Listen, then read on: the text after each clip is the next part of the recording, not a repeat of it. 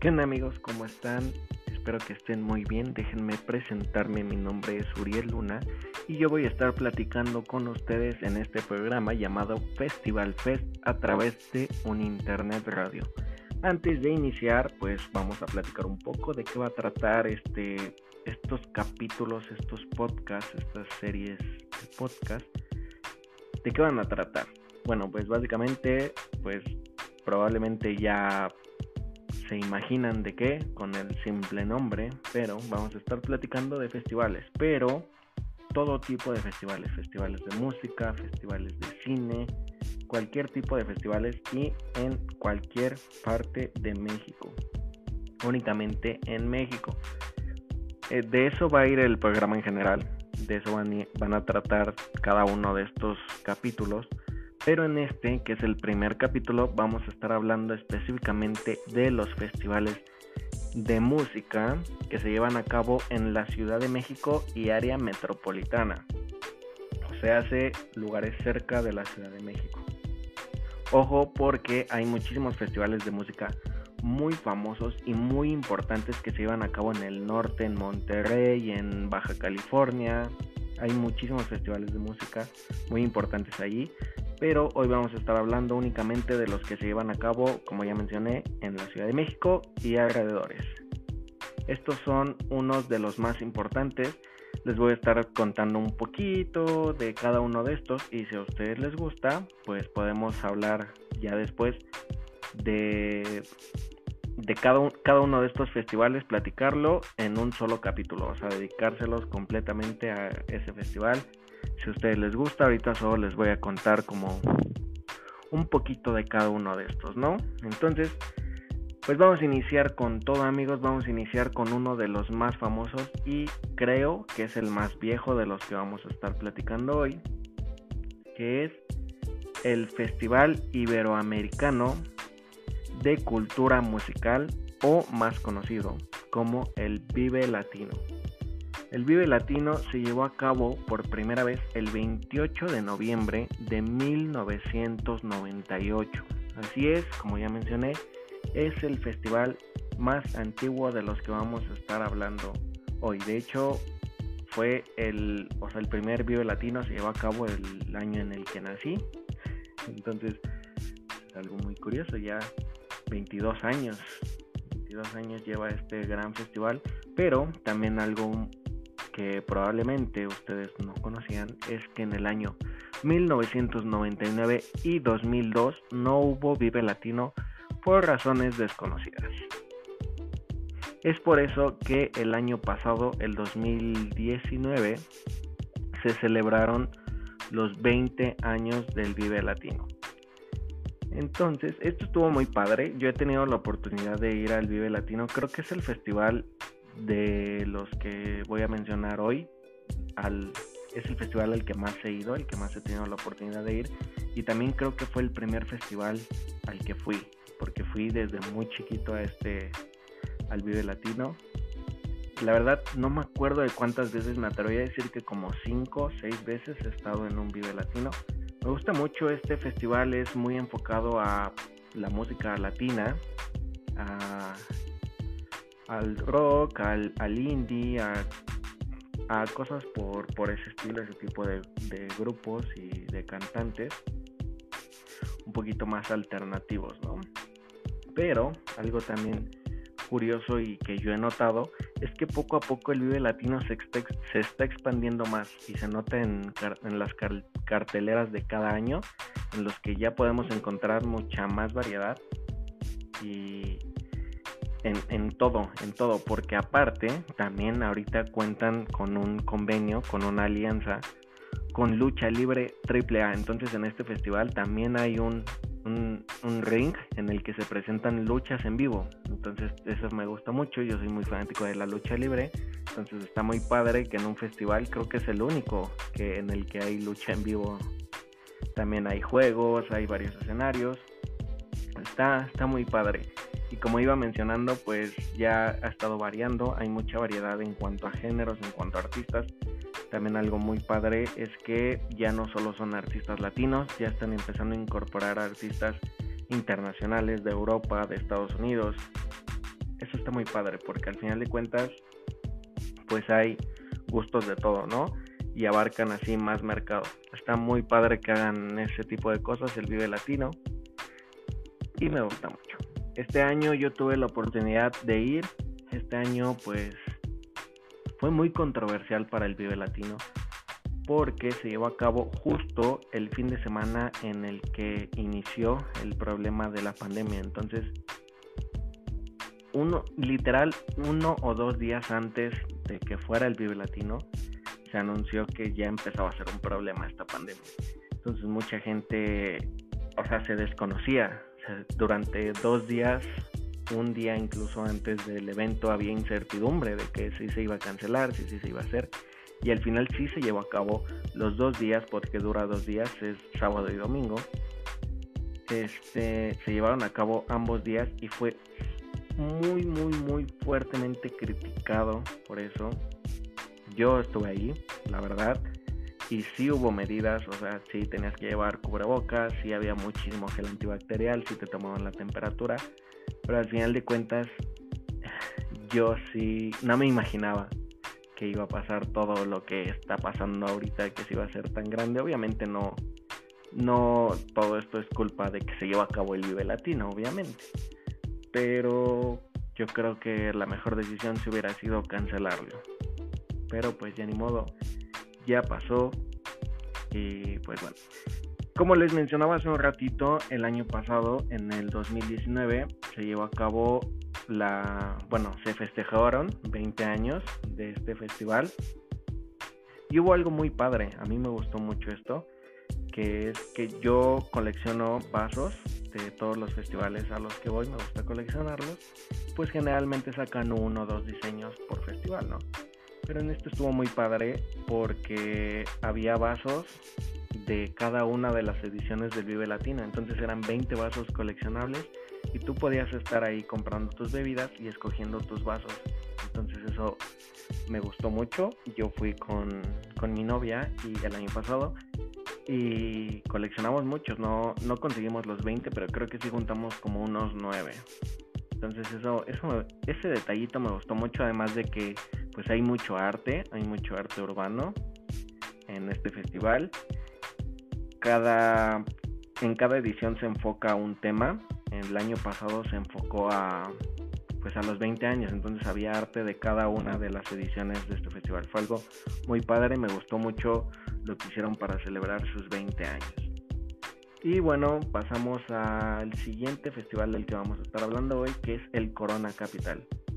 Este festival es muy parecido al Vive Latino, es pues de pura música, puros artistas latinos. Bueno, inició así con más más música latina y un poquito internacional y eso también a través de los años se fue fue modificando entonces ya también a diferencia del Vive Latino que sigue conservando sus raíces latinas el Corona Capital ya ahora invita a más artistas internacionales que latinos pero inició siendo con más latinos que internacionales este festival nunca he tenido la oportunidad de ir y su primera edición se llevó a cabo en el 2010 en el Autódromo Hermanos Rodríguez en la Ciudad de México.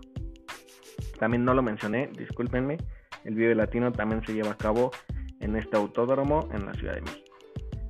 Y bueno, este festival, como ya lo mencioné, nunca he tenido la oportunidad de ir, pero es muy conocido porque traen artistas no desconocidos, pero sí no, no tan comerciales.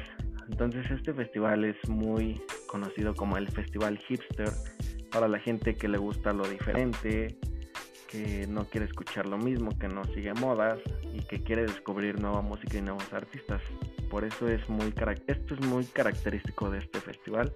Nunca he tenido la oportunidad de ir. Este si un día voy, pues ya les estaré platicando mi experiencia y en este año, en este año de pandemia, el festival se canceló, no tuvo la oportunidad de, llevarse a cabo. Entonces, pues esperaremos hasta el próximo año para saber qué pasa en la siguiente edición del Corona Capital. En este festival no, no, voy a estar platicando mucho porque como ya mencioné, pues no, no he tenido la oportunidad de ir, entonces no, no les puedo dar muchos datos o contar muchísimas cosas. Pero después si quieren platicamos más a fondo, me puedo investigar la historia y todo, y podemos platicar más a fondo del Corona Capital. Vamos a pasar a otro festival que no se lleva a cabo en la Ciudad de México, pero sí en sus alrededores, se lleva a cabo en Jardines de México, en Morelos. Este festival es el Festival Vaivén. El Festival Vaivén es un festival de música electrónica muy famoso. Yo creo que es el más famoso de Morelos en cuanto a música electrónica. Y se lleva a cabo, como ya mencioné, en los jardines de México, que es el jardín floral, los jardines florales más grandes del mundo. Entonces está muy padre. A este festival he tenido la oportunidad de ir solo una vez, que fue el año pasado. Y me pasó algo muy padre que ahorita les voy a contar. Pero bueno, vamos a estar platicando. Bueno, vamos a, seguir hablando de este festival. Como ya mencioné, es enfocado a música electrónica. No es un festival tan grande, o sea, con varios escenarios. Casi siempre tiene tres. Creo que en todas sus ediciones solo ha tenido tres escenarios. Y pues bueno, yo les voy a platicar algo que me pasó y lo que a mí me gustó mucho de este festival es la pirotecnia. Hay muchísima pirotecnia, es de las cosas que más me gustaron. Obviamente el lugar donde se lleva a cabo están preciosos, los jardines de México están increíbles. Entonces durante el día puedes estar paseando ahí en los jardines y en la noche puedes disfrutar de tus artistas favoritos. Además de que en cada jardín hay un DJ todo el tiempo ya hasta la noche ya deja de haber DJs y solo se enfocan al escenario principal.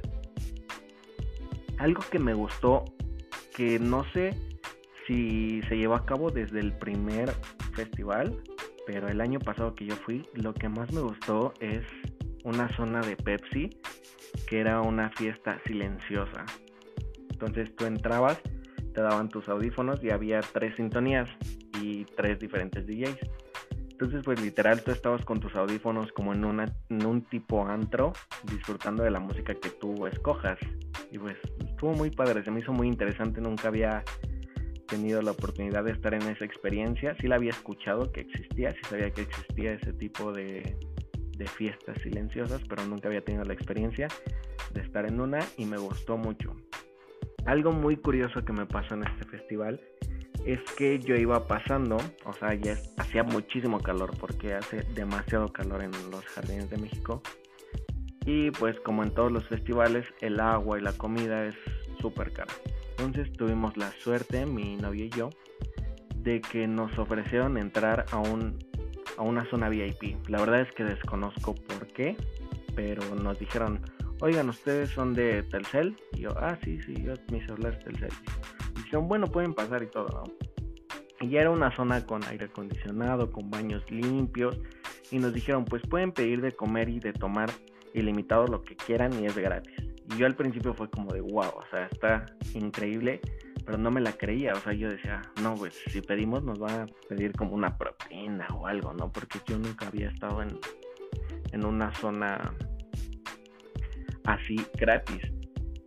Pero no, o sea, sí podías pedir literal lo que tú quisieras, hamburguesas, papas, hot dogs, cualquier tipo de comida y bebida, tanto alcohólica como no alcohólica. Y podías quedarte el tiempo que quisieras, pero eso sí, nos dijeron que si salíamos ya no podíamos volver a entrar. Entonces pues ahí nos la pasamos un buen de tiempo, descansamos, comimos, tomamos mucha agua y ya después nos salimos a disfrutar de este festival.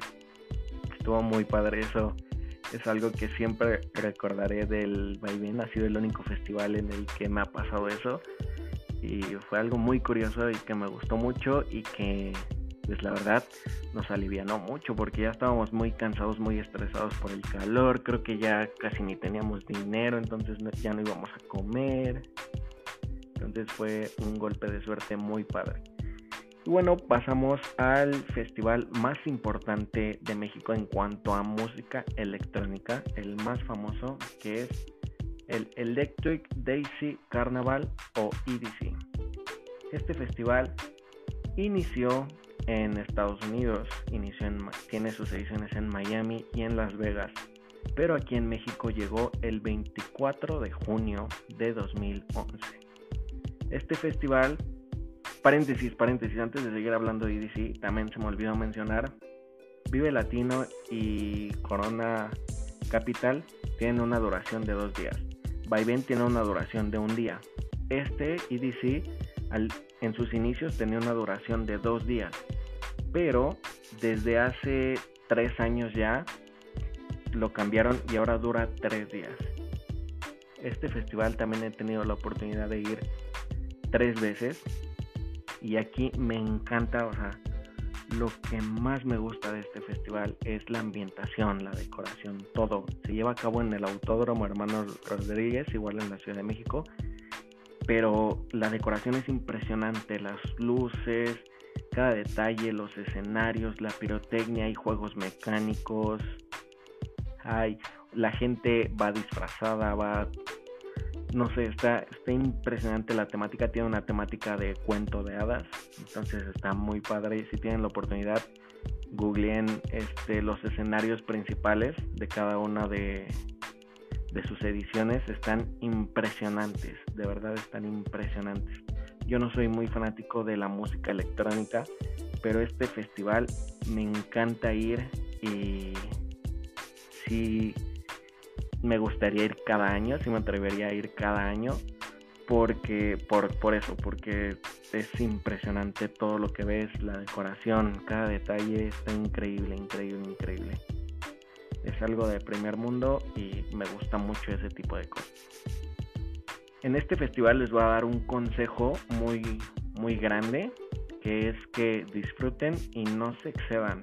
¿Por qué? Porque este es el festival que más dura en México como ya mencioné, dura tres días ya. Y me ha tocado de que voy, no sé, el sábado y el viernes fue el primer día, ¿no? Entonces llegó el sábado tempranito y ya hay gente del día anterior que tienen sus boletos para los tres días, pero que ya no aguantan, o sea, que están tirados, que están acostados en el pasto, a lo mejor inconscientes y así de que se pasaron de copas, cosas así. Entonces no se excedan amigos, disfruten, llévensela con calma para que puedan aguantar los tres días, porque si es algo muy cansado, de por festival es algo muy cansado y más si te excedes en cuanto a las bebidas alcohólicas u otras sustancias que no deberían de estar ahí, pero pues al final de cuentas todo el mundo sabe que lo Entonces, cuídense mucho, no se excedan en este tipo de festivales y disfrútenlo, que está muy muy padre la verdad. Pasamos a otro festival de electrónica que se lleva a cabo en las estacas, en las estacas Morelos. Este festival no he tenido la oportunidad de ir nunca, pero tengo muchísimas ganas. Es el festival Baidorá, que su primera edición fue el 16 de febrero de 2013. En este festival también le tengo muchísimas ganas porque Las Estacas es un lugar súper bonito, es un, un río, tiene fosas, tiene está impresionante, puedes nadar, pues están los DJs y todo. He tenido amigos que han ido y que dicen que está muy muy muy padre, al igual que este este festival dura dos días. Este tiene una duración de dos días únicamente. Inició con un día y conforme fueron pasando sus ediciones se cambió y ahora se extendió a una duración de dos días. Pero bueno, me han contado en este festival que está muy padre, que se pone muy bueno el ambiente, que puedes nadar. Pero también desgraciadamente por eso el año pasado también fue muy controversial para este festival ya que pues fallecieron dos personas por estar nadando en estado de ebriedad. Entonces para este festival también repito y para todos, no se excedan amigos, cuídense mucho y disfrútenlo pero sin excederse. Pero bueno, como ya mencioné, pues no he tenido la oportunidad de ir, tengo muchas ganas y cuando vaya les platicaré aquí mismo en este podcast, en estos capítulos de los que vamos a estar hablando, sobre cómo me fue. Este año no se llevó a cabo por la pandemia, eh, desgraciadamente sí, no se llevó a cabo. EDC, volvemos un poquito a EDC a hablar un poco de la pandemia. EDC tuvo, fue el único de los festivales de los que vamos a estar hablando hoy que ha tenido la suerte de sí llevarse a cabo porque fue en febrero, fue cuando ya empezaba a sonar un poquito de esta enfermedad, pero todavía no, no era un asunto tan grave. Entonces pues eso la gente iba como caracterizada de como con disfraces así de cuando estás expuesto a radiación y todo eso, entonces fue como un poco parte del show, porque todavía no estaba tan fuerte, todavía no empezaba en México, pero ya estaba sonado este, este tema de esta enfermedad. Entonces fue el único que tuvo suerte. Pasamos al siguiente festival que es el Festival Nacional del Globo. No se confundan, el Festival Internacional del Globo es un festival que se lleva a cabo en Guanajuato, en Guanajuato, y es el más importante de México, pero este es el Festival Nacional del Globo que se lleva a cabo en los Jardines de México en Cuernavaca.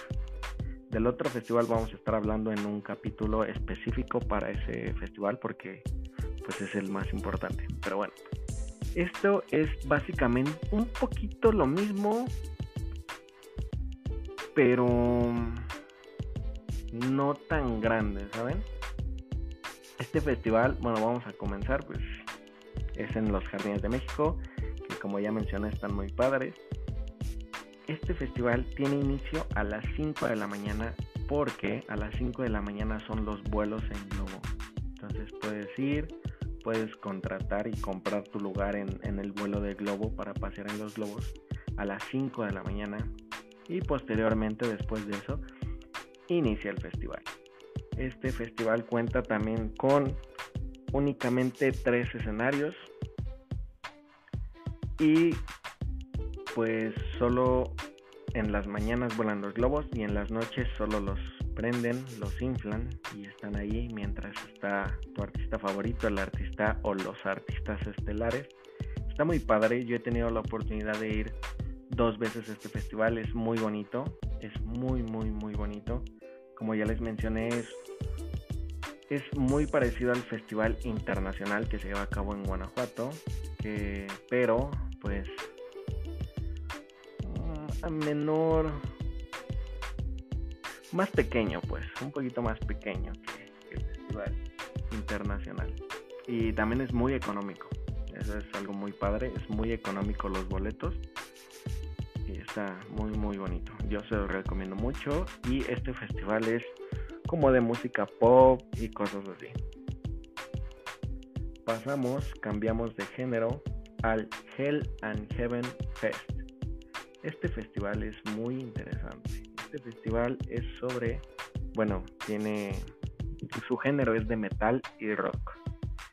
Este festival inició en el año 2010 y su primera edición era en Guadalajara, sus, sus primeras ediciones.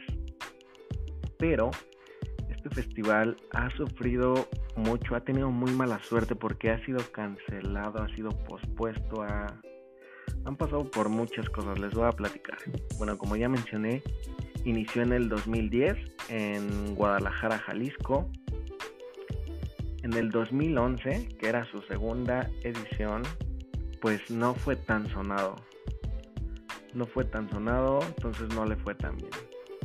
En el año 2012 la edición fue cancelada. En el año 2013 por primera vez se amplía el festival porque antes tenía una duración de un solo día y en el año 2013 se cambió a dos días. En el año 2014 es cuando sufre el cambio de, de, de sede, porque se llevaba a cabo en Guadalajara y en el año 2014 fue anunciado para el 15 y 16 de marzo en la Feria del Caballo en Texcoco en el Estado de México, pero no fue así. Al final se realizó el 25 de octubre en el Autódromo Hermano Rodríguez en la Ciudad de México y a partir de ahí cada edición fue en la Ciudad de México, en este recinto, en el Autódromo, a excepción de el Hell and Heaven 2015, que no hubo festival ese año, del 2017, que tampoco hubo festival ese año, del 2019, que no hubo festival ese año. Y del 2020 que se cambió para el Foro Pegaso en Toluca, en el Estado de México. Este también fue muy criticado porque de hecho fue el mismo fin de semana del Vive Latino, fue cuando iniciaba todo este tema de la pandemia, entonces también fue muy fuertemente criticado sobre sobre la pandemia, sobre que lo debieron cancelar, pero pues al final de cuentas se llevó a cabo. Este festival he tenido la oportunidad de ir solo una vez porque mi papá es muy fanático del metal y del rock y está padre. También eh, no, no está tan súper ambientado y decorado como EDC, pero yo creo que es el segundo mm, con más, más tematizado de, de los festivales de los que estamos hablando hoy. Entonces está muy padre, los escenarios también están padres y traen artistas de talla internacional y súper buenos también, la verdad.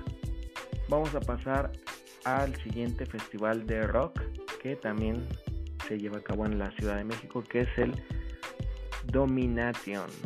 El Domination es el más nuevo de los que vamos a estar hablando, que su primera edición fue justamente el año pasado. El año pasado fue su primera edición y creo que este año pues no se va a llevar a cabo. Entonces, pues desgraciadamente solo ha tenido una edición, este festival llamado Domination, que también es de, de metal y de rock. Pues esperemos que vuelva en el 2021. En este festival pues no hay mucho que decir. También fue, fue un éxito porque también trajo artistas de talla internacional, super padres como artistas de la talla de Kiss. Entonces, en su primera edición, imagínense, en su primera edición trajo artistas como Kiss y Slash. Entonces, fue muy, muy, muy sonado este, este festival. Esperemos que para el próximo año vuelva y le vaya muy bien. Vamos a pasar al último festival del que vamos a estar hablando hoy, que es un cambio muy drástico de género, que es el Coca-Cola Flow Fest. Coca-Cola Flow Fest, su primera edición fue el 6 de diciembre del 2017. 6 de diciembre de 2017 fue su primera edición. Este festival está enfocado en la música urbana. Y este festival también ha sufrido muchos cambios porque en su primera edición, en su primera edición fue, bueno, para empezar tiene una duración de un día y hasta la fecha no ha cambiado, sigue teniendo la duración de un día. Pero en su primera edición fue un tipo, un festival diferente a todos los demás que hemos mencionado, porque todos los demás son en lugares grandes, en los que te puedes mover, en los que te puedes ir a varios escenarios y así. Este fue un poquito más reducido, su primera edición, y solo había dos escenarios, y uno básicamente era pues únicamente DJs tocando reggaetón. Entonces pues toda la atención estaba en el escenario principal, básicamente era como el único escenario. Pero este festival sorprendió a todos porque en su primera edición trajo artistas de gran talla en el género urbano, como lo es Ozuna, como lo es Daddy Yankee, Nicky Jam, y pues artistas muy buenos, entonces fue un éxito total en su primera edición. Lo contrario a su siguiente edición, al año siguiente, que fue fuertemente criticado porque bajaron muchísimo el nivel de artistas que, asistieron al evento y que además, no sé por qué, la verdad es que yo aún no lo entiendo, pero fue un festival con asientos numerados. O sea, algo nunca antes visto, no entiendo por qué, pero fue un festival con asientos numerados. En el festival del 2017 tú podías irte a las gradas si estabas cansado, podías bajarte a, los pies del escenario si querías estar cerca de tu artista, pero aquí no, aquí escogías tu, tu lugar y no te podías mover de ese lugar y dependiendo obviamente de los lugares los precios.